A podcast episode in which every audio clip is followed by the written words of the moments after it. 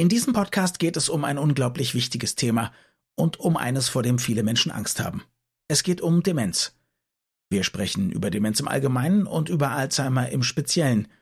Und den Anfang macht Magnus mit einer für ihn ebenso schönen wie wichtigen Begegnung. Er hat nämlich den Schriftsteller Martin Suter getroffen, der ihn begeistert und beeinflusst hat. Viel Spaß! Das Gehirn und der Finger. Was in unseren Köpfen und Körpern so vor sich geht. Ein Podcast mit Dr. Magnus Heyer und Daniel Finger. Wir wollen ja über Alzheimer sprechen, aber anlässlich einer, einer journalistischen Meisterleistung von dir, die ich erst gar nicht zu würdigen wusste. Du hast ähm, den Schriftsteller Martin Suter interviewt und ich habe von dem natürlich schon mal gehört. Ich hatte noch überhaupt nichts von dem gelesen, geschweige denn wusste ich, dass er sich mit Alzheimer beschäftigt. Aber genau darüber hast du mit ihm gesprochen. Genau. Wie kam das? Also bist du, bist du ein Fan? Hast du jemanden gesucht, der, der das literarisch verarbeitet hat? Ähm, ich bin tatsächlich ein Fan von Suter, aber vor allen Dingen von diesen ersten Büchern, die er geschrieben hat. Er hat eine, er sagt selber, neurologische Trilogie oder Gehirntrilogie geschrieben. Das heißt, ähm, in den Büchern ist es so, dass der Held des Romans irgendwie einen neurologischen Schaden hat. Und aus diesem Schaden ergibt sich dann sozusagen die Geschichte, der Krimi. Einmal ist es so, dass der Held einen Schlag über den Kopf bekommt, nicht mehr weiß, wer er ist und sich dann auf die Suche nach seinem Selbst, nach sich selbst begibt. Beim zweiten ist es so, dass der Held, ein anderer Held, ähm, psychedelische Pilze einnimmt und dann von dem Trip nicht mehr runterkommt. Und bei meinem Lieblingsbuch ist es so, dass der Held eben immer mehr einer Demenz verfällt. Und in dem Grade, in dem er Schwierigkeiten hat, sich mit der Gegenwart äh, zu arrangieren, taucht er immer mehr in die Vergangenheit, in seine Kindheit ab. Und daraus ergibt sich dann eben ein Krimi, weil es plötzlich Leute gibt, die sich für ihn interessieren, weil offensichtlich diese Vergangenheit für diese Leute problematisch ist. Mhm.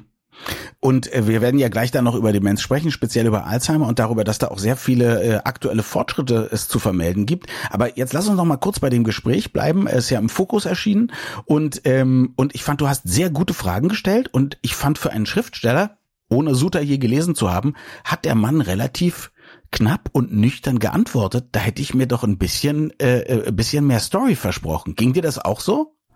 Ähm, ich war sehr erleichtert über das Interview, denn es lebt davon, dass ich hatte ihn mal vor längerer Zeit am Rande einer Lesung gesehen äh, und ganz kurz gesprochen. Und ich hatte ihn gefragt, woher er diese ausgesprochen klugen Binnenansichten eines Demenz, ein, ein, eines Menschen mit Demenz mhm. her hat. Also er beschreibt das extrem klug und einfühlsam. Er beschreibt, ähm, wie der Held der Geschichte merkt, dass er sich zunehmend nicht mehr erinnern kann und wie, der, wie er dann anfängt, äh, sozusagen mit Tricks zu leben. Es gibt halt einige Situationen, die für Leute mit Beginn der Demenz tragisch sind, weil sie es noch als Versagen begreifen. Wenn, wenn, wenn, wenn auf der Straße einen jemand anspricht und sagt, Mensch, wir haben uns aber lange nicht gesehen und du hast nicht den Hauch einer Ahnung, wer das ist, dann brauchst du ein, ein Rettungskonzept. Und sein Rettungskonzept ist dann eben zu sagen, Mensch, die Welt ist klein. Small mhm. World. Mhm. So heißt der Roman. Und äh, er findet im Supermarkt nicht zur Kasse und er weiß, also er geht durch die Gänge und er erinnert sich beim dritten Gang nicht mehr an den ersten. Und er weiß, dass er den Ausgang nicht finden wird. Aber er kann logisch denken und dann ähm, läuft er hinter einer Frau her, die einen vollen Einkaufswagen hat, mit dem Wissen, dass die gleich zur Kasse gehen wird. Und ich habe ihn gefragt, woher er dieses Wissen bezogen hat, und er hat dann schlicht und einfach gesagt, dass sein Vater Alzheimer hat. Du, wenn du das beschreibst, äh, äh auch die Situationen aus dem Buch, dann kommen die mir viel interessanter und spannender und ausführlicher vor, als wenn Suter etwas in dem Interview das dazu sagt. Also das wollte ich eigentlich sagen. Ich aber gedacht, äh, Moment, aber er ist, er wird in dem Interview sehr persönlich. Das mhm. hat mich insofern total überrascht. Mhm. Ähm, er spricht nicht vielleicht nicht literarisch in dem Interview, aber mhm. es ist ja auch ein Gespräch. Und ähm, ich hatte eben die Befürchtung oder ich hatte die Hoffnung, ich hatte die Hoffnung, dass er bereit ist, eben über seinen Vater und über die Entwicklung seines Vaters zu reden. Und das mhm. hat er in einer bemerkenswerten Offenheit getan und ähm, so weitgehend, dass er eben wirklich sehr persönliche Situationen beschreibt, die sein Vater durchlebt hatte. Und das äh, fand ich ganz mutig, überraschend äh, uneitel, toll.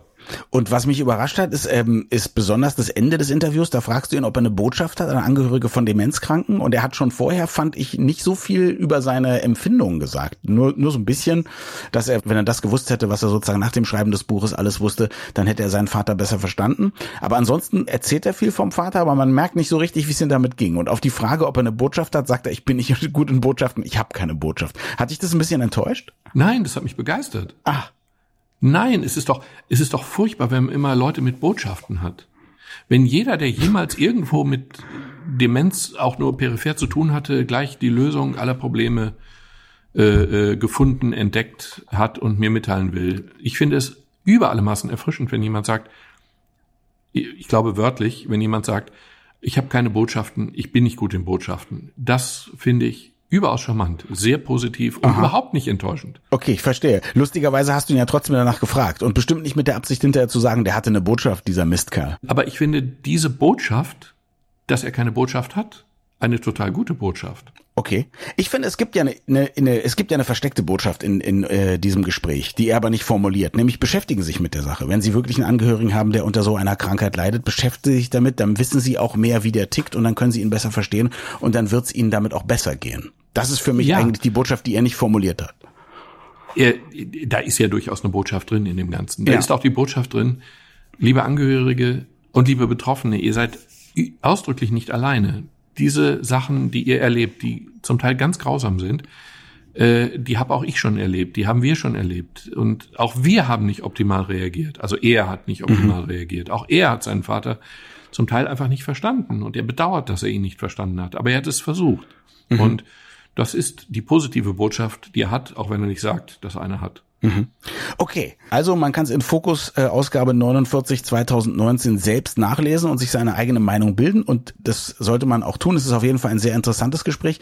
Magnus, aber jetzt lass uns über Alzheimer sprechen, ähm, aber zunächst mal auf einer auf einer sagen wir mal etwas entfernteren Ebene. Ich habe das Gefühl, es wird unglaublich viel über Alzheimer gesprochen und vor allem geschrieben und auch gesendet und nicht über die anderen Formen von Demenz.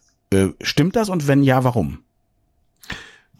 Ich glaube auch, dass es stimmt. Ich könnte mir vorstellen, dass es den Grund hat, dass die Alzheimer-Demenz die Demenz ist, die in ganz seltenen Fällen auch schon in sehr jungen Jahren auftreten kann, die mhm. also dadurch äh, vielleicht die Angst noch intensiviert. Äh, und darüber hinaus ist es, glaube ich, einfach ein Benennungsproblem. Also wenn wir von Demenz reden, ist das der Überbegriff.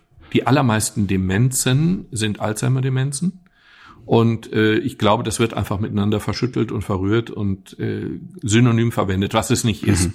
Aber der größte Teil der äh, Demenzkranken hat eben eine Alzheimer-Demenz. Mhm. Das hat aber keine große Relevanz, was die äußere Erscheinungsform angeht und auch nicht wirklich, was die Behandlung angeht. Okay, das heißt, für die Betroffenen selber spielt es eigentlich keine Rolle, ob sie eine Alzheimer-Demenz haben oder eine vaskuläre Demenz, also da, wo quasi Teile des Gehirns sich einfach abbauen. Genau. Ähm, wichtig ist die Unterscheidung zu einer sogenannten Pseudodemenz. Also es gibt äh, tatsächlich Demenzformen, die keine Demenz sind, die so erscheinen. Ähm, zum Beispiel bei Depressiven kann man den Eindruck haben, in einigen Fällen, dass sie eine Demenz haben, die haben aber keine. Und dann ist natürlich die Behandlung der Depression das, was im Vordergrund Klar. steht und was eben auch die Symptome der Demenz verringert. Oder durch Medikamente hervorgerufen oder mhm. durch die Schilddrüse hervorgerufen oder durch Drogen und Alkohol hervorgerufen, wie auch immer. Für alle Hypochonder, die zuhören, die möglicherweise ja besonders auf Medizin-Podcasts stehen, ich persönlich kenne das auch schon und ich bin jetzt ja noch nicht mal 50, äh, dass ich so manchmal auch von jemandem, mit dem ich lange zusammengearbeitet habe, fällt mir an einem Tag für eine Stunde oder so der Name nicht ein. Ähm, ich, ich denke dann, naja, hast ein bisschen Stress oder keine Ahnung. Äh, wäre das etwas, wo man sich schon Gedanken machen sollte? Ganz sicher nicht. Ähm, ich habe häufig Patienten in der Praxis, die mit Verdacht auf Alzheimer oder eben Demenz in diesem Sinne äh, in die Praxis kommen, weil sie an sich selber beobachten, dass sie vergesslicher werden, weil sie an sich selber beobachten, dass sie ihren Schlüssel nicht wiederfinden, dass sie sich an Namen nicht erinnern können, an PIN-Codes, an was auch immer. Und es ist fast immer so, dass das einfach der normale Vergessenshorizont ist und ähm, dass die Leute sich einfach massiv Gedanken machen, dass sich aber dann im Gespräch ganz schnell herausstellt, dass das überhaupt nicht den Normalbereich überschreitet. Wir vergessen Dinge, es ist gut, dass wir Dinge vergessen, es ist sehr gut, dass wir, es ist lebenswichtig, dass wir Dinge vergessen, weil wenn wir ich meine, wenn du dir einen PIN-Code merkst, dann ist es genauso wichtig, dass du dir den PIN-Code merkst, wie dass du den alten vergessen hast. Mhm. Weil sonst tippst du eben die Zahl der alten PIN-Codes ein. Und wenn du deinen Wagen irgendwo parkst, ist es gut, wenn du dich erinnerst, wo du ihn geparkt hast. Und ebenso wichtig, dass du vergessen hast, wo du ihn gestern und vorgestern geparkt das hast. Das klappt bei mir überhaupt nicht. Ich habe Morbus Parken.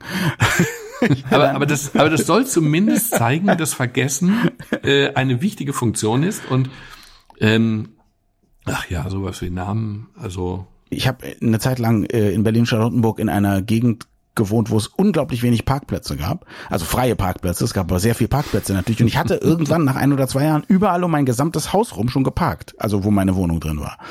Und ich habe mich nicht zuverlässig an den letzten Parkplatz erinnert. Das war wirklich das Problem. Also das, was, was mich zu einigen großen, groß angelegten Wanderungen Genau. Ist hat. mir neulich in einem Parkhaus so gegangen. War interessanterweise ein Parkhaus, in dem ich schon häufiger mal geparkt hatte, mhm. was die Sache eben einfach schwieriger macht. Ja. Mit anderen Worten, das Auto nicht wiederzufinden, ist kein hinreichendes Symptom einer beginnenden Demenz. Sehr gut. Und es gibt noch Optimierungspotenzial, nicht nur was das Erinnern, sondern auch was das Vergessen anbelangt. Und zwar in ein und den, denselben Gehirnen. Wie viel wissen wir eigentlich überhaupt über Alzheimer? Also wie es entsteht zum Beispiel?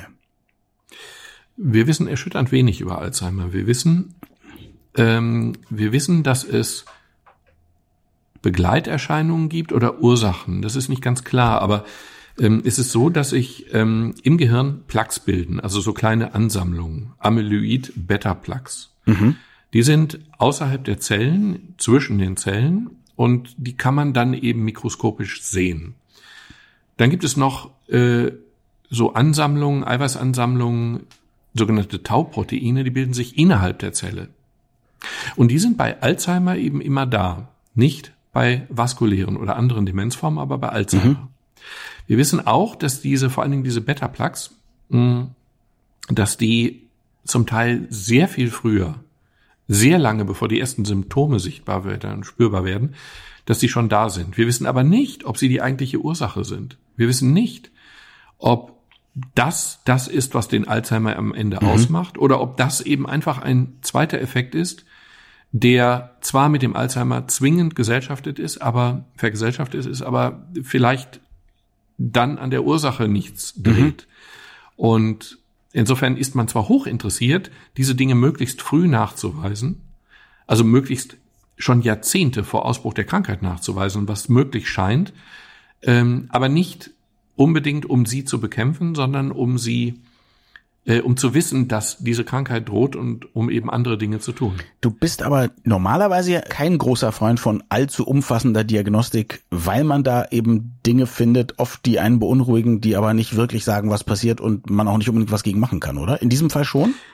Ja, es hat zwei Gründe. Ähm, das eine ist, dass es jetzt doch einige Chancen gibt, etwas zu tun, und zwar in der Behandlung, tatsächlich in der mhm. Behandlung. Es gibt jetzt gerade in diesem Moment den Versuch einer amerikanischen Firma Biogene ein Medikament mit dem komplizierten Namen Aducanumab, ein Antikörper, äh, auf den Markt zu bringen, zulassen zu lassen in Amerika bei der FDA, bei der amerikanischen, bei Gesundheits, nicht Gesundheitsministerium, das entspricht dem nicht dem Zulassungsministerium. Mhm.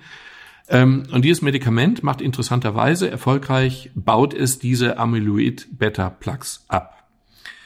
So, wenn jetzt das Medikament zugelassen werden würde, dann wird es aber nicht deswegen zugelassen, weil wir wissen ja gar nicht, ob das dann eigentlich die Krankheit beendet oder reduziert oder wie auch immer, sondern weil es wohl die Symptome der Alzheimer-Krankheit reduziert oder verlangsamt, die Entwicklung verlangsamt. Kannst du das erklären? Ich kann es nicht erklären. Okay. ich kann nur erklären, ähm, sie scheinen dieses Medikament, dieser Antikörper, ähm, macht diese Amyloid-Plaques offensichtlich für das Immunsystem sichtbar und das mhm. Immunsystem zerstört sie dann. Okay. Das kann die Ursache dafür sein, dass die Symptome besser werden oder zumindest nicht schlechter werden. Es kann aber auch sein, dass es gleichzeitig noch etwas ganz anderes macht und deswegen die Symptome besser werden oder langsamer schlechter werden. Falls es denn so ist, dass sie wirklich bedeutsam langsamer schlechter werden. Also, dass die Krankheit, der Verlauf der Krankheit sich bessert. Ähm, wenn das so ist, dann wäre es gut und dann die Chance besteht, dass dieses Medikament zugelassen wird. Das wäre dann das Erste, was sozusagen an der Ursache der Krankheit etwas macht. Und damit ähm, wäre es natürlich auch extrem wünschenswert, die Krankheit möglichst schnell zu bemerken, um in einer möglichst frühen Phase etwas dagegen zu tun. Mhm. Und nicht erst wenn im Gehirn sowieso schon, naja, viele Dinge kaputt sind. Also wenn ich das äh, mal so ganz pragmatisch sehen soll, wenn wir, wenn wir oder die Alzheimer-Patienten äh, Glück haben, dann liegt es möglicherweise an den Plaques. Man findet, hat jetzt das erste Medikament, was die bremst oder auflöst. Und wenn man irgendwann ein Medikament hat, was die vollständig auflöst, dann gäbe es vielleicht kein Alzheimer mehr. Wäre, wäre eine Möglichkeit. Wenn, genau, wenn das der Zusammenhang Ja. ist. Und das Zweite ist eben, dass durch die Berichterstattung und ja auch wirklich durch das Risiko, eine Alzheimer oder andere Demenzform zu kriegen, ähm, die Angst vor der Krankheit äh, ist in der Bevölkerung ist einfach extrem verbreitet. Und ähm, insofern würde natürlich irgendwann ein solcher Test auch zur Erleichterung beitragen. Es geht ja nicht nur darum, eine Krankheit nachzuweisen, sondern in dem Fall wird es darum gehen, äh, die Nicht-Existenz der Krankheit nachzuweisen, was eben auch schon eine ziemlich gute Sache wäre. Aha, um all die Leute zu beruhigen, die sich deswegen Sorgen machen in höherem Alter. Und es sind viele und die kommen wirklich in die Praxis und sie sagen, ich glaube, ich kriege einen Alzheimer. Herr Doktor, stimmt das und was muss ich tun? Und wie gesagt, es stimmt eigentlich fast nie. Mhm. Dann wäre Alzheimer allerdings in der Tat sogar die begrüßenswerteste Demenz, weil ich glaube, gegen die andere kann man gar nichts machen, oder? Korrekt. Mhm. Gegen die Pseudodemenzen ja, aber gegen die anderen Demenzformen nicht. Was ja auch erstaunlich ist, weil weil wir uns ja sehr viel mit Gefäßen beschäftigen. Also ich glaube, ich glaube, es gibt äh, gibt ja unglaublich viel mh, Mediziner und auch unglaublich viel Forschung in Sachen Gefäßen. Aber wahrscheinlich ist es so, dass man äh, dass man eben erst merkt, dass so eine Demenz da ist, wenn das mh, wenn die Gefäße sich schon abgebaut haben oder verkümmert sind. ne? Das gilt ja für alle Demenzformen. Wenn wir merken, dass da wirklich was im Argen liegt, wenn wir merken, dass das Gedächtnis wirklich massiv eingeschränkt ist, dann ist es eigentlich so, dass der Prozess so weit fortgeschritten ist, dass man ihn nicht mehr stoppen kann. Also wirklich nicht mehr stoppen kann. Es gibt nicht mal eine Möglichkeit oder im Moment zumindest keine wirklich be berechtigte Hoffnung, dass wir bald so weit sind, dass man sagt, okay, ich habe jetzt diesen Grad erreicht, aber das kann ich auch aufhalten, obwohl ich es jetzt gemerkt habe. Man kann, es gibt sogar sehr große Hoffnungen, aber die beziehen sich eben auf die Vorbeugung. Und in der Vorbeugung kann man wirklich viel tun und man kann es sogar quantifizieren. Also es gibt, ähm, es gab jetzt in Lancet eine ganz große Übersichtsarbeit, die haben äh, sich die Mühe gemacht, wirklich unfassbar viele Studien zu flöhen und daraus zu ziehen, welche Faktoren ähm, haben einen sehr großen Anteil bei der Bildung einer Alzheimer-Demenz. Und das ist hochinteressant, weil da Faktoren rauskommen, mit denen man gar nicht rechnet und die man aber eben sehr, sehr gut beeinflussen kann. Es gibt ein paar Faktoren, an denen kann man drehen und es gibt ein paar Faktoren, an denen kann man nicht drehen. Es gibt bei der Alzheimer-Demenz speziell, ähm, spielt die Vererbung eine Rolle. Es gibt ein paar Gene, die mit einem extrem hohen Risiko verbunden sind, dass man in frühen Jahren eine Alzheimer-Krankheit kriegt. So, daran kann man nichts drehen. Das Risiko, Alzheimer zu kriegen, ist für Frauen größer als für Männer. Das liegt auch auf den Genen, warum auch immer. Vielleicht durch die Hormone, vielleicht nicht, wir wissen es nicht. Daran kann man nichts machen. Aber schon in der Kindheit gibt es einen ganz interessanten Faktor, nämlich den Faktor Bildung. Und wenn ich jetzt mal den Forschern in Lancet glaube, dann erhöht eine geringe Bildung in der Kindheit, eine geringe Schulbildung in der Kindheit, das spätere Alzheimer-Risiko um 60 Prozent. Darf ich Was trotzdem ja fragen, ob das einfach eine Korrelation ist, weil Leute, die eine geringe Bildung haben, in der Regel auch aus Familien kommen, die an vielen anderen Stellen, also dass man sich einfach nicht genug um eine gesunde Ernährung kümmert, die Kinder vielleicht nicht oft genug zum Arzt bringt, etc. Das ist richtig und ein bisschen falsch. Also die haben sich bemüht, diese Faktoren rauszurechnen. Okay. Ich kann aber, und da bin ich jetzt wiederum typischer Mediziner und die haben alle keine Ahnung von, naja, viele haben keine Ahnung von Statistik. Okay. Ich glaube denen einfach mal, dass sie diese Faktoren ein bisschen rausberechnet haben. Aber ähm, ich würde in dem Zusammenhang, und Bildung taucht auch in anderen Altersgruppen dann auf als Vorbeugung vor Alzheimer. Wohlgemerkt, also eine, eine gute Bildung ist, bildet, bildet überhaupt keine Sicherheit gegen Alzheimer. Natürlich nicht. Ähm, macht in keinster Form immun, aber wir sprechen von einer kognitiven Reserve.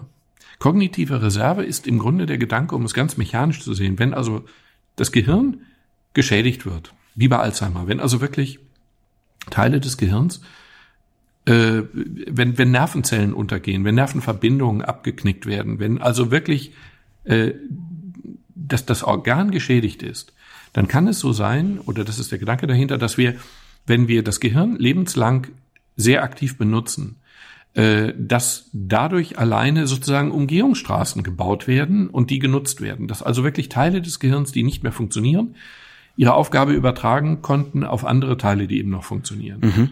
Dass ich eine Reserve habe, wie ein Reservetank und dadurch länger der Krankheit, die trotzdem stattfindet in meinem Gehirn, länger trotzen kann, ohne es, ohne dass das nach außen sichtbar ist. Irgendwann ist es dann auch mit der Reserve vorbei, aber ähm, vermutlich ist es so, dass Leute mit einer kognitiven Reserve längere, gesunde, unauffällige Jahre haben, bevor es dann eben auch abwärts geht. Aber diese längeren Jahre sind natürlich ein Argument. Okay, also das ist im Prinzip so, wenn man das Gehirn viel benutzt, gibt es so viele äh, gut und schnell vernetzte Bereiche, dass da einfach viel Material ist, um, äh, um ersatzweise Aufgaben zu übernehmen. Klingt alles so mechanisch, aber in dem Fall würde ich es ja. genauso beschreiben. Sag mal so, das, was mir irgendwie angeboren ist, ist ja Zufall, ja, oder, oder was, was ich irgendwie, weiß auch nicht, woher ich es habe, aber dass ich so wahnsinnig neugierig bin und mich immer wieder mit irgendwelchen anderen Sachen beschäftigen möchte und auch immer wieder neue Sachen lerne, ist dann eigentlich genau das Richtige für mich persönlich jetzt. Ist ganz genau das Richtige. Ja, ist tatsächlich das, was du in diesem Bereich zur Vorbeugung von Alzheimer tun kannst. Und wenn ich jetzt noch öfter aufstehen würde und nicht äh, ein Video gucken, äh, eine Zeitung oder ein Buch lesen äh, oder im Internet lesen, sondern mich auch noch bewegen, dann würde ich auch für die anderen Teile meines Körpers gibt, was naja, Gutes Moment, tun. Jetzt kommen, jetzt kommen noch andere Faktoren hinzu. Das war der Faktor Kindheit, Jugend. Okay. Und ähm, dann gibt es äh, ein paar Faktoren, die im mittleren Alter, ich bitte um Entschuldigung, wenn ich uncharmant bin, ähm, im mittleren Alter, also unter 65, dann relevant werden. Das ist zum Beispiel Übergewicht. Mhm. Übergewicht ist ein Risikofaktor. Sie sprechen auch von plus 60 Prozent. Also das addiert sich natürlich auf weit mehr als 100 Prozent, weil mhm. ich kann das Risiko ja äh, verdoppeln, aber auch verzehnfachen Klar. theoretisch. Äh, aber es gibt ja auch keine Trennschärfe. Es ist ja jetzt mhm. nicht so, dass du unter einem Body Mass Index von XY auf der sicheren und oberhalb auf der unsicheren Seite bist, sondern es gibt ja fließende Übergänge. Also okay. weniger Übergewicht ist besser, können wir feststellen. Weniger Übergewicht ist besser, gar kein Übergewicht ist vielleicht noch besser. Okay. Ähm, und dann gibt's eben immer Faktoren, die ja miteinander in Beziehung stehen. Also Bluthochdruck hat eben auch, ist in sich auch ein hoher Risikofaktor. Ähm, wobei natürlich die Übergewichtigen tendenziell auch einen hohen Blutdruck haben. Punkt. Mhm. Und dann kommt ein Faktor hinzu, der mich total überrascht hat, den hatte ich in keinster Form auf dem Schirm, als Risikofaktor für eine Alzheimer-Entwicklung in späteren Jahren äh, Schwerhörigkeit. Und zwar ein hochrelevanter Faktor. Und das kann ja nur damit zu tun haben, theoretisch zumindest, dass die Leute, die schwerhörig sind, ähm, sich zunehmend vom Leben abkapseln. Also nicht mhm. mehr dran teilnehmen und dadurch eben Begriff kognitive Reserve, ja. dadurch eben ihr Gehirn nicht mehr trainieren, weil sie einfach nicht mehr kommunizieren können. Wahnsinn. Also ja. Hirnrost ist Alzheimer eigentlich. ja, zumindest kann ein verrostetes Gehirn dieser Krankheit nichts mehr entgegensetzen. Mhm. Und dann kommen eben noch Dinge wie, im Alter vor allen Dingen kommen Dinge wie Depressionen hinzu, die ein massives Risiko für eine Entwicklung von Alzheimer sind. Genau, aber ansonsten scheint es ja zu gelten, je mehr man mit seinem, mit seinem Gehirn macht, umso besser ist es, um später eine Kompensationsleistung zu haben. Genau. Ähm, wahrscheinlich übrigens vermute ich auch, das gilt dann wahrscheinlich sogar für vaskuläre Demenz auch, ne? Dass wenn man sehr viel sind, mit, ja, mit dem Gehirn macht, dass dann auch trotzdem viel kompensiert werden kann. Diese Faktoren klingen ja genauso wie aus dem Lehrbuch für vaskuläre Risikofaktoren, Herzinfarkt, mhm. Schlaganfall oder wie auch immer. Ja. Also Übergewicht, klar. Bluthochdruck, ja. Inaktivität ist ein Faktor, ja. Das sind alles Dinge, die punktgenau ja auch diesen Bereich abhaken würden. Ja, mhm. das hat schon erkennbar miteinander zu tun. Warum wissen wir aber nicht? Wir wissen es einfach mhm. nicht. Ich weiß, was du sagen wirst, aber, aber sag es trotzdem nochmal, weil du sagst es so schön. Jetzt gibt es ja Leute, die sagen, Mensch, ähm, ich muss ja was tun für mein Gehirn, habe ich gehört. Magnus Heyer hat's gesagt. Äh, jetzt mache ich Gehirnjogging oder ich mache jeden Tag Sudoku. Naja gut, ja, wenn du eh weißt, was ich sagen will. Ähm, Sudoku ist toll, aber ähm, Sudoku ist beispielshaft eben sehr gut, weil wenn man jetzt, also ich in knapp über 50, ähm, regelmäßig Sudoku spielt, dann wirkt sich das auch im Alter aus, aber eben nur in dem Punkt, dass ich später auch sehr gut sein werde in, in Sudoku. Es gibt keine Umwegrentabilität, wie mal ein Gesprächspartner so elegant formuliert hat. Also Sudoku nützt mir nichts beim Namen erinnern. Äh, ich werde im Alter nur da gut sein, wo ich auch in der Jugend oder im mittleren Alter äh, äh, Gewicht drauf gelegt habe. Und das führt eben dazu, dass ich die Dinge tun sollte, die sozusagen am vielfältigsten sind. Mhm. Sudoku ist eben überhaupt nicht vielfältig. Das allerbeste, was man tun kann, ist Kommunikation. Am besten ist, man wird Lehrer, am besten ist, man wird Lehrer in der Grundschule mit möglichst großen Klassen. ähm, weil man sich auf die dann einstellen muss. Mhm. Also wenn man einer Schulklasse den Rücken zukehrt, dann braucht man eben Augen auch im Hinterkopf. Und die entwickelt dann ein Lehrer im Laufe der Zeit ja auch. Und äh, insofern äh, ist das auch wahrscheinlich ein sehr guter Tipp mhm. gegen Alzheimer oder andere Demenzformen. Es gibt die interessante Beobachtung, dass Musiker äh, tendenziell spät an Demenz oder selten an Demenz erkranken. Vor allen Dingen, dass Dirigenten spät und selten an Demenz erkranken. Dirigenten machen ja alles richtig. Sie beschäftigen sich mit Musik, das eine sehr vielfältige Beschäftigung ist. Sie kommunizieren ständig, weil sie ja ihr Orchester im Griff halten müssen. Und dann bewegen sie sich noch sportlich auf dem Dirigentenpult.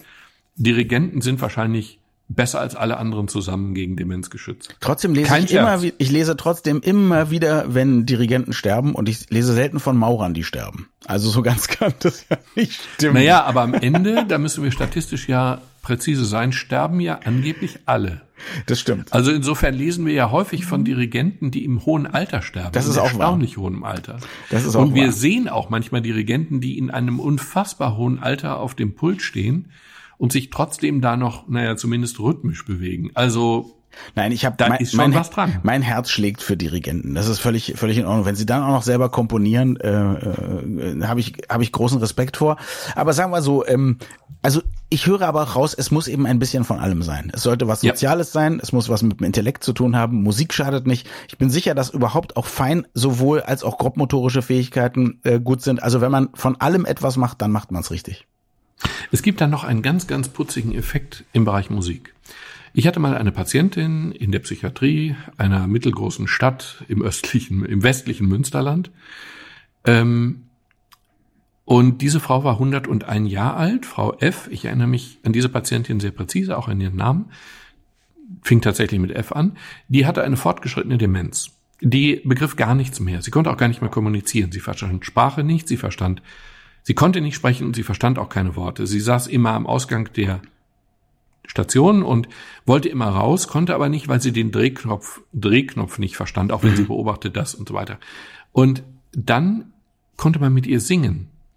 Und dann hat diese Frau, die kein Wort, kein einziges Wort mehr über die Lippen brachte, plötzlich textsicher Strophen um Strophen bekannter Kinderlieder oder Volkslieder gesungen. Das mhm. war total eindrucksvoll. Mhm. Und nun könnte man ja sagen, ja gut, bringt ja nichts. Ich meine, sie versteht ja eh nicht, was sie da singt. Stimmt auch. Aber über diesen Umweg, über die Musik und die alten Lieder hat sie erkennbar alte Erinnerungen hervorgekramt, wenn auch nur emotional, sozusagen die emotionale ja. Färbung. Diese Frau wurde trotz fortgeschrittener Demenz durch Musik glücklich, weil sie plötzlich uralte Gefühle wieder hatte, die eben glückliche Gefühle waren, die damals mit der Musik zu tun hatten, die einfach Geborgenheit, Glück, was weiß ich, das war eindrucksvoll. Und ich habe zumindest irgendwo gelesen, dass man äh, äh, erforscht hätte, dass man auch bei noch so fortgeschrittener Demenz Musik generell nicht vergisst. Also dass Musik anscheinend irgendetwas ist, was so ganzheitlich bei uns im Gehirn abgespeichert ist oder so, dass einfach nicht komplett gelöscht werden kann. Genau. Diese Beobachtung macht man tatsächlich sehr viel. Ähm, das auch nicht nur bei Demenz, also auch bei bei Schlaganfällen zum Beispiel ist es so, dass man also diese Verne das Geheimnis unseres Gehirns ist eine Vernetzung und ähm, wenn wir bei einem Schlaganfall Patienten haben, die nicht mehr richtig reden können, dann können wir denen helfen, indem wir das, was wir, was die eigentlich reden wollen, sie singen lassen. Äh, durch die Krücke der Musik werden dann plötzlich dieselben Worte, die sie nicht aussprechen können, aussingbar. Völlig merkwürdig, völlig unverstanden, sehr eindrucksvoll und total hilfreich. Ja, also toll. Das heißt aber auch, sollte ich merken, irgendwann ich werde dement, könnte ich versuchen, mir meine ganz wichtigen Informationen für mich in ein Lied zu packen. Vielleicht kann ich die Informationen sogar abrufen, wenn ich schon dement bin und sie in irgendeiner ja, Form ja, mit wenn, Musik wenn, verknüpfe. Genau, wenn es anfängt, dann lerne ich einfach die Namen meiner meiner Kinder auswendig oder so, indem ich indem ich sie singe. Ich glaube, dass wenn du Namen von Leuten, die du dir nur mit Mühe merken kannst, bei deinen Kindern gehe ich davon aus, dass du es so kannst mittlerweile, aber ich gehe davon aus, wenn du die in irgendeiner lächerlichen Form in irgendwelche gesungenen Eselsbrücken siehst, ja glaube ich, dass du zu einem Gedächtniskünstler heranreifen könntest. Voraussetzung A, gesungen, B, möglichst lächerlich. Weil wir ja auch, Eselsbrücken sind ja auch je besser, je dümmer. Jetzt haben wir über eine Sache noch gar nicht gesprochen. Klar haben wir immer die Hoffnung, dass, dass all diese Krankheiten geheilt werden können und dann, dass man vielleicht auch schon ein fortgeschrittenes Stadium von Alzheimer oder einer anderen Demenz irgendwann rückgängig machen kann. Aber im Moment stellt sich ja noch vor allem für viele Angehörige auch die Frage, wie gehen sie um? mit den Menschen, äh, die eben dement werden. Und ich hatte das mit meinem Schwiegervater erlebt, der Gott sei Dank der der freundlichste Mensch geblieben ist, den man sich überhaupt vorstellen kann. Aber es ist schon schwer, auch wenn man sieht, wie jemand selber verzweifelt, weil er weiß, dass mit seinem Kopf was nicht stimmt und man möchte dem gerne helfen und der, der fragt dann tatsächlich, habe ich dich schon gefragt, wie es dir geht? Aber es ist natürlich das siebte Mal. Hast du da einen Tipp, vielleicht auch für die Leute, die sich dann irgendwann erschrecken, weil sie gar nicht mal mehr erkannt werden bei jedem zweiten Besuch? Es gibt da keinen Königsweg. Es ist eine es ist ja eine überaus grausame Situation, wenn man ganz nahe Angehörige, Eheleute, Eltern, wen auch immer, wenn man sieht, wie die zunehmend verfallen, wie hm. sie ja, die verlieren ja nicht nur ihr Gedächtnis, die verlieren ja auch ihre Persönlichkeit. Die verlieren ja sozusagen die Eleganz des Umgangs hm. mit anderen. Ja, die verschwinden praktisch, obwohl ihr Körper noch da ist. Ja, sie verschwinden, beziehungsweise sie verändern sich auf üble Weise. Zum Teil werden aus, also sehr umgänglichen Personen werden dann plötzlich aggressive gestalten. Also ich war mal im hausärztlichen Notdienst im Heim, da war ein, da war ein ganz alter Mann und ich musste dann bei dem Blutdruck messen und dann sagt eine von den Schwestern, seien Sie vorsichtig, der boxt. Und da habe ich gedacht, die, die hat ja eine Macke. Ich meine, der, mhm. der, der da lag, war in einem Zustand, in dem der vom Boxen wirklich so weit entfernt war wie okay. nur was. Und dann messe ich Blutdruck und dann sehe ich, wie der die Faust ballt und versucht, mich niederzuschlagen. Und zwar erstaunlich schnell. Aha. Daran waren zwei Dinge bemerkenswert. Erstens war der früher Profi-Boxer. Oh, oh Gott. Dadurch war er einfach schnell. Ähm, aber natürlich boxt er im normalen Leben nicht, boxte der im normalen Leben nicht Leute nieder. Nur jetzt hatte er eine Demenz, eine fortgeschrittene Demenz. Und er hat einfach seinen Charakter verändert und der wurde einfach aggressiv und bei ihm wurde das dann eben zum Boxen. Und ich konnte dem ausweichen. Wenn du den im Arm hast zum Waschen, dann kannst du ihn nicht einfach fallen lassen. Mhm. Und oder oder du musst eine sehr gute Beinarbeit hinlegen dabei. Ja, ja wenn du ihn in den Armen hältst, dann nützt dir die beste Beinarbeit nichts, weil dann geht sein Körper und seine Faust nämlich mit bei ja. deiner Beinarbeit. Es ist grausam zu sehen, wie sich Leute verändern. Es ist grausam, dem einfach hilflos ausgeliefert zu sein. Ich habe eine Zahl gehört, ich glaube, dass ein Drittel oder zwei Drittel, das weiß ich jetzt gar nicht, der Angehörigen depressiv sind oder depressive Züge haben weil sie einfach mit der Situation nicht umgehen. Mhm. Ich weiß, dass es zum Teil dann einfach auch schwierig wird, nicht aggressiv zu werden gegenüber jemandem, der so, der selber aggressiv ist oder es ist einfach furchtbar anstrengend. Und dann fällt man noch in das tiefe Loch der Isolation, weil die Betroffenen, die Kranken wollen nicht mehr raus. Die wollen einfach nicht mehr zu anderen Leuten, weil sie einfach die Energie nicht haben oder weil ihnen das unangenehm ist, die wollen einfach zu Hause bleiben. Aber Sie als Angehöriger, du als Angehöriger, brauchst die Kontakte zu anderen noch dringender als jemals zuvor. Klar. Und da kommen noch die, die wunderbaren Freunde hinzu, die dann aus scheinbar Pietätsgründen sagen, ach nee, ich will da eigentlich nicht vorbei, weil ich möchte den lieben Daniel so, so in Erinnerung behalten, wie ich ihn kenne, als brillanten Rhetoriker und jetzt ist er ja nur noch ein Schatten und so und was dann so getarnt ist als freundliche Pflege der Erinnerung ist in Wirklichkeit ja der pure Egoismus. Die Leute allein zu lassen in der Phase, in der sie den Kontakt am allerdringendsten brauchen, ist einfach eine soziale Sauerei und moralisch so die tiefste Reaktionsmöglichkeit, die ich habe. Also mhm. gerade dann sollte ich Leute besuchen. Von, von Walter Jens, dem großen Rhetoriker in Tübingen, hatte man gesagt, der konnte die Ilias und die Odyssee auswendig. Und irgendwann konnte er sich nur noch über Schokolade freuen. Ja, aber dann bringt man ihm eben Schokolade vorbei, weil die Emotionen sind ja noch da. Ja. So, und genau die Leute, die der Demenz verfallen und deren Angehörige, genau die sollte man besuchen. Und ich habe sehr gute Erfahrungen gemacht, damit mich diesen Leuten wirklich aufzudrängen, weil die manchmal auch sagen, ach nee, es ist kein schöner Anblick oder so. Nö, ich komme trotzdem. Und am Ende mhm. ist es dann ausgesprochen gut, ausgesprochen hilfreich und ausgesprochen wichtig, genau diese Leute in genau dieser Situation mhm zu besuchen. Klingt sich aufzudrängen, gnadenlos aufzudrängen. Klingt vielleicht ein bisschen makaber, aber es ist ja genauso wie wenn jemand tödlich krank ist und nur noch wenig zu leben hat. Äh, dann ist es ja auch, natürlich ist es nicht angenehm und dem ist es vielleicht peinlich und sonst was. Äh, aber auch da hilft ja jede, jede soziale Bindung, die man, die man noch hat und die man aktiv hat und dass man weiß, dass man nicht allein ist. Genau. Es ist es gehört auch zum guten Ton, dass man sagt, nee, ach, ja. möchte ich, möchte ich dir nicht zumuten ja. oder so. Ähm, es hat auch jeder Kranke, es hat auch jeder Angehörige von Demenzkranken das Recht, konsequent zu sagen, nein, das wollen wir nicht. Ausrufungszeichen. Aber äh, ich habe mich in diesen Situationen eben immer aufgedrängt. Natürlich mit der Maßgabe, wenn jemand Nein sagt, dann heißt das Nein. Das verstehe ich und akzeptiere ich. Aber in der Regel sagen die Leute beim zweiten Nachfragen nicht mehr Nein, sondern sagen, ja gut, wenn du wirklich willst, dann komm vorbei. Und es war in allen Fällen positiv, in allen mhm. Fällen. Ich kann nur dringendst, händeringend, nachhaltigst appellieren, solche Leute nicht alleine zu lassen, ähm, wenn sie es nicht sehr, sehr ausdrücklich fordern. Mhm. Wirklich, wirklich, wirklich Händchen halten. Und wenn es nicht mehr ist als Händchen halten, mhm. dann eben Händchen halten. Selbst wenn der Kranke mich nicht mehr erkennt, dann erkenne ich ja immerhin noch den Kranken. Stimmt. Dann kann ich immerhin noch gefühlvoll auf ihn reagieren. Ich kann die Hand halten. Ich kann ihm das Gefühl von Geborgenheit vermitteln. Und das kommt dann auch noch an, wenn er mich überhaupt nicht mehr erkennt oder mhm. sie. Und insofern, äh, man sollte sich diesbezüglich sehr viel mehr zumuten. Übrigens auch mit dem Wissen, dass man am Ende selber davon profitiert. Mhm. Es ist einfach, es ist kein grausames Erlebnis, am Krankenbett von einem Schwerkranken zu sitzen, sondern am Ende ein sehr mhm. versöhnendes. Du hast ja nicht umsonst gesagt, dass viele an, sehr sehr viele Angehörige von Demenzkranken, wahrscheinlich vor allem die, die äh, die sie auch noch zu Hause pflegen, auch depressiv sind.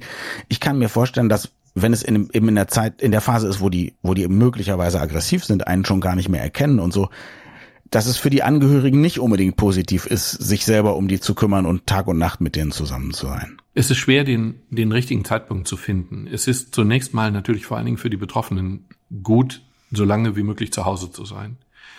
Ähm, es ist in dieser Phase ja auch möglich, unglaublich viel Hilfe in Anspruch zu nehmen. Also Pflegedienste in Anspruch zu nehmen, die ja nicht nur pflegen, die ja nicht nur aus dem Bett holen, ins Bett bringen, sondern die auch einfach auch anwesend sind oder die einen dadurch entlasten, dass man dann eben einfach mal weggehen kann gibt mittlerweile Technik, die besser wird. Also äh, es gibt Rollatoren, die so ausgestattet sind, dass wenn man einen gewissen Bandkreis, eine Bandmeile verlässt, dass man dann einen, einen, einen kleinen Alarm auslöst und die Angehörigen wissen, oh, der ist wieder weggelaufen.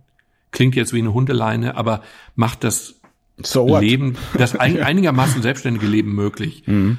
Äh, vielleicht gibt's auch irgendwann mal Herde, die sich automatisch abschalten, wenn man eine gewisse Zeit nicht irgendwas gemacht hat oder, oder Herde, die sich gar nicht anschalten, wenn man nicht irgendwie einen Code eingetippt hat oder sowas.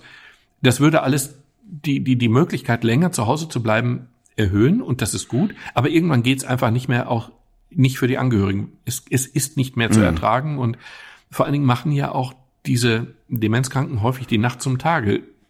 Man kann nicht mehr schlafen, weil genau nachts sind sie sehr aktiv und tags schlafen sie dann oder so oder auch irgendwann geht's nicht mehr anders und dann ist es auch nicht rücksichtslos oder gemein oder unmoralisch oder wie auch immer, sondern dann muss man eben. Leute in eine Pflegeeinrichtung geben. Und wir müssen dann selbstverständlich für, äh, für viele Dinge äh, in Deutschland extrem viel mehr Geld ausgeben. Also vielleicht wir als Individuen, aber ganz sicherlich auch wir als Staat und als Gesellschaft. Ich habe von einem Projekt für Demente äh, in Holland gelesen, also von einer relativ kleinen, gut betreuten Wohngruppe. Und da war das die Hauptmaxime zu gucken, was diesen Leuten noch Spaß macht. Du hast ja gesagt, wenn man nicht mit denen mehr über die Ilias sprechen kann, dann gibt's eben Schokolade. Und da war das so, ähm, der eine war früher Busfahrer und dann haben die mehr oder weniger in dem Gruppenraum an einer Seite sowas wie einen großen Bus aus Pappe gebaut, aber echte Bussitze und auch so ein Fahrersitz und ein Lenkrad, ein Fake-Lenkrad reingebaut. Und der ist dann immer vorne in den Bus gesessen und Bus gefahren. Und die anderen fanden das super, hinten mitzufahren. Und dann hatten die alle Spaß in diesem, in diesem Pseudobus, der da, der da stand. Oder eine andere Frau, die äh, die schon gar nicht mehr kommunizieren konnte, aber die hat ihr Leben lang immer Tiere gemocht. Und die mhm. konnte auch nicht mehr aufstehen. Die lag also den ganzen Tag im Bett und dann haben die mit einem Beamer immer Tierfilme an die Decke projiziert. Und das hat der total gut gefallen. Und dann hat die gelächelt und sich gefreut und so, obwohl man eben mit der ansonsten gar nichts mehr anfangen konnte. Aber das war für sie gut. Sicherlich finanziell sehr aufwendig, aber dann denke ich, so möchte ja jeder von uns, wenn er nicht mehr weiß, wo er ist, betreut werden eigentlich. Äh, ich würde widersprechen, aber nur oh. was das Wort äh, äh, finanziell sehr aufwendig Ach angeht. so, okay, bitte. Ähm, wir hier im schönen Castor Brauxel bauen zum Beispiel gerade zwei Demenz-WGs neu. Mhm. So Demenz-WGs klingt so ein bisschen blöd, aber es ist ja am Ende so, ja. dass dort mhm. äh, zehn Personen in einer großen, komfortablen WG wohnen mit einem Betreuer. Was die Sache ja sogar ein bisschen überschaubar macht von dem finanziellen Aufwand her. weil man nur einen Betreuer für zehn Leute braucht. Und diesen zehn Leuten tut es ausgesprochen gut, nicht alleine zu sein, sondern eben mit anderen zusammen zu sein. Mhm. Und wenn die sich nicht wahnsinnig einbringen können, ist es egal. Die anderen, die da sind, können es vielleicht besser. Und die meisten genießen, dass sie eben nicht alleine in ihrem Zimmer hocken, sondern mit anderen zu tun zu haben. Mhm. Oder mit anderen zusammen Sachen machen. Mhm. Oder mit denen zusammen singen. Oder ähm, ich habe mal eine rührende Spiegel, oh Gott, traue ich mich gar nicht zu sagen. Ich habe mal eine rührende Spiegelreportage gelesen. Vielleicht war sie von Herrn Relotius, weiß ich nicht genau. Jedenfalls ähm, haben die beschrieben, dass ein Altenheim äh, neben einem äh, neben einer Kita war. Und dann haben die irgendwann die Türen einfach mal so quasi aufgemacht, so dass die Kinder da durchs Altenheim schwärmen konnten. Und das war für die Alten toll und für die Kinder am Ende auch. Mhm. Die Alten hatten plötzlich Kontakt zu kleinen Kindern, was sie sehr genossen haben, und die Kinder hatten Ersatzomas und Opas, was sie auch sehr genossen haben. Und dann wurde eben ganz kitschig beschrieben, aber naja, Spiegel eben, ähm, da wurde ihm ganz kitschig beschrieben, wie so ein alter, dementer, grantelnder Typ, der seit 100 Jahren nicht mehr gelächelt hat, äh, Geburtstag feierte und dann standen da lauter Kinder drumherum und haben grauenhaft falsch Happy Birthday gesungen. Und zum ersten Mal zog ein Lächeln über sein Gesicht. Und man kann in der Demenzzeit eine Menge machen. Man muss sich nur eben hineinversetzen. Mhm. Übrigens hier nicht so viel Spiegelbashing, ja, sonst musst du dein Leben lang für den Fokus schreiben. aber ähm, ja, nee, ich finde das gut. Wie, wie ist es mit dir persönlich? Also ich, äh, ich weiß und ich weiß gar nicht, ob wir es im Podcast schon mal gesagt haben, aber ich weiß, dass sowohl du als auch ich wir, wir, wenn wir es irgend könnten, würden wir vorziehen, nicht zu sterben. Wir hängen doch sehr an unserem Leben. Ähm, äh, ich persönlich bin auch, ja, zumindest was schwere Krankheiten angeht, so ein bisschen hypochondrisch. Ähm, hast du Angst vor Alzheimer oder vor anderer Demenz, persönlich das zu bekommen? Ja, natürlich habe ich Angst davor, das zu bekommen. Mhm. Aber äh, ich aus anderen Gründen. Also ich glaube, dass Alzheimer eben für die Angehörigen eine sehr grausame Krankheit ist, weil sie ja eben nicht, also wenn ich jetzt Alzheimer hätte, dann ist es ja so, dass meine Familie und ich nicht gemeinsam äh, gegen die Krankheit angehen können, sondern ich lasse die ja quasi alleine, weil ich daran mich nicht beteiligen kann, mhm. weil ich es gar nicht bemerke. Mhm. Das ist bei anderen Krankheiten anders. Da zieht man an einem Strang, dann man kann gemeinsam gegen Krebs kämpfen oder so, aber eben schlechter gegen Alzheimer. Viele sagen aber, und das halte ich für falsch, dass man, dass sie besondere Angst vor der Krankheit haben, weil man da die Würde verliert. Und ich finde, man verliert die Würde durch Alzheimer genauso wenig, wie wenn man die Würde verliert, weil man nicht mehr gehen kann und auf einen Rollstuhl angewiesen ist. Ähm, ich finde, wer einem Kranken unterstellt oder wer sagt, das sei würdelos, das ist einfach ein Idiot. Und Alzheimer ist eben eine Krankheit, ist eine organische Krankheit, dummerweise im Gehirn. Und ich, ich weiß nicht, ich, ich finde eben nicht, dass jemand die Würde verliert, wenn mhm. er das Gedächtnis zunehmend einbüßt.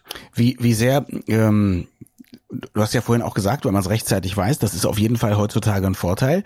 Lässt du dich regelmäßig von einem Kollegen testen? Hast du äh, eine Genanalyse machen lassen? War beim Black Friday, glaube ich, im Sonderangebot bei 23andMe? das fehlt, genau.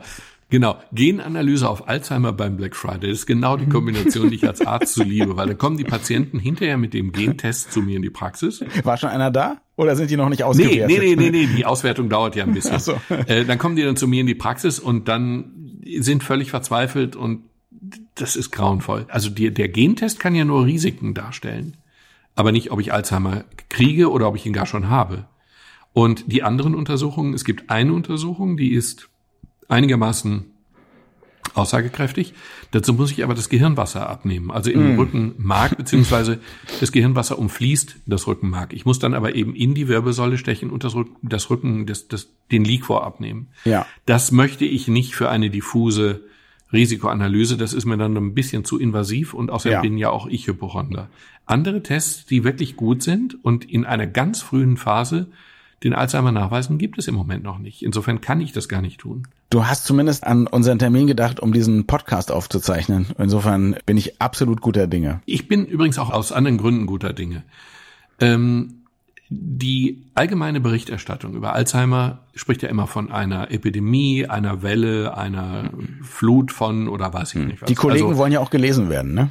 Ja, natürlich, genau. Ja. Bad News are good news. Und ähm, natürlich stimmt es auch. Also es gibt immer mehr Alzheimer-Kranke. Es gibt jetzt in Deutschland ungefähr 17, 1,7, Entschuldigung, nicht 17, 1,7 Millionen. Weltweit gibt es ungefähr 47 Millionen. Das globale Risiko steigt und vor allen Dingen in den Entwicklungsländern, wenn man die noch so nennen will, ähm, wird das Risiko deutlich größer und die Anzahl wird deutlich größer. Bei uns wird die auch größer. Nur, sie wird bei uns deswegen größer, weil wir älter werden. Also wir werden ja, die Lebenserwartung steigt ja enorm. Äh, heute ist die Lebenserwartung von neugeborenen Mädchen 83 Jahre, von neugeborenen Jungs 79 Jahre. Und vor 20 Jahren waren das schon drei beziehungsweise viereinhalb Jahre weniger. Also wir werden unfassbar viel älter in unfassbar kurzer Zeit. Mhm. Und deswegen ist das Risiko, dass wir bezogen auf unser ganzes Leben in einem hohen Alter Alzheimer kriegen, größer als es früher war, weil früher hätten wir das hohe Alter gar nicht erreicht. Das Interessante und Positive und Optimistische ist aber, dass das Risiko in einem bestimmten Alter Alzheimer zu kriegen paradoxerweise sinkt. Also das Risiko schätzt doch mal in der Gruppe, ich habe hier eine Statistik vor mir liegen, in der Gruppe der 80 bis 84-Jährigen, schätzt doch mal, wie viel Prozent der Leute in dieser Gruppe 80 bis 84, also richtig alte, mhm. Alzheimer haben. Beziehungsweise, nein, nicht Alzheimer, eine Demenz haben. Acht Prozent. Das war jetzt didaktisch falsch. Du oh. wolltest sagen 50 Prozent. Dann hätte ich dich korrigiert nach unten. Ähm, wenn ich in meinen Vorträgen Leute frage, dann schätzen die immer 50, 60, 70 Prozent. Mhm. Die glauben einfach, dass ich, wenn ich 80 bin, mit allergrößter Wahrscheinlichkeit einen Alzheimer habe. In Wirklichkeit haben in dieser Altersgruppe 15 Prozent aller Leute einen Alzheimer. Das heißt, drei von 20 haben eine Demenz. Nicht Alzheimer, eine Demenz. Mhm. Meistens Alzheimer. Und das heißt aber, 17 von 20 in dieser Altersgruppe sind schlicht und einfach gesund. Zumindest was Demenzen angeht. Die haben keine Demenz. Und das muss man sich vor Augen führen. Und diese, diese Zahl wächst. Die Anzahl derjenigen, die keine Demenz haben, wenn sie 80 sind, wird größer. Und das ist doch, wir wissen nicht warum. Das kann mit Kommunikation, das kann mit Bildung, das kann mit besseren Hörgeräten, besserem weniger Übergewicht, besserer Blutdruckeinstellung zusammenhängen.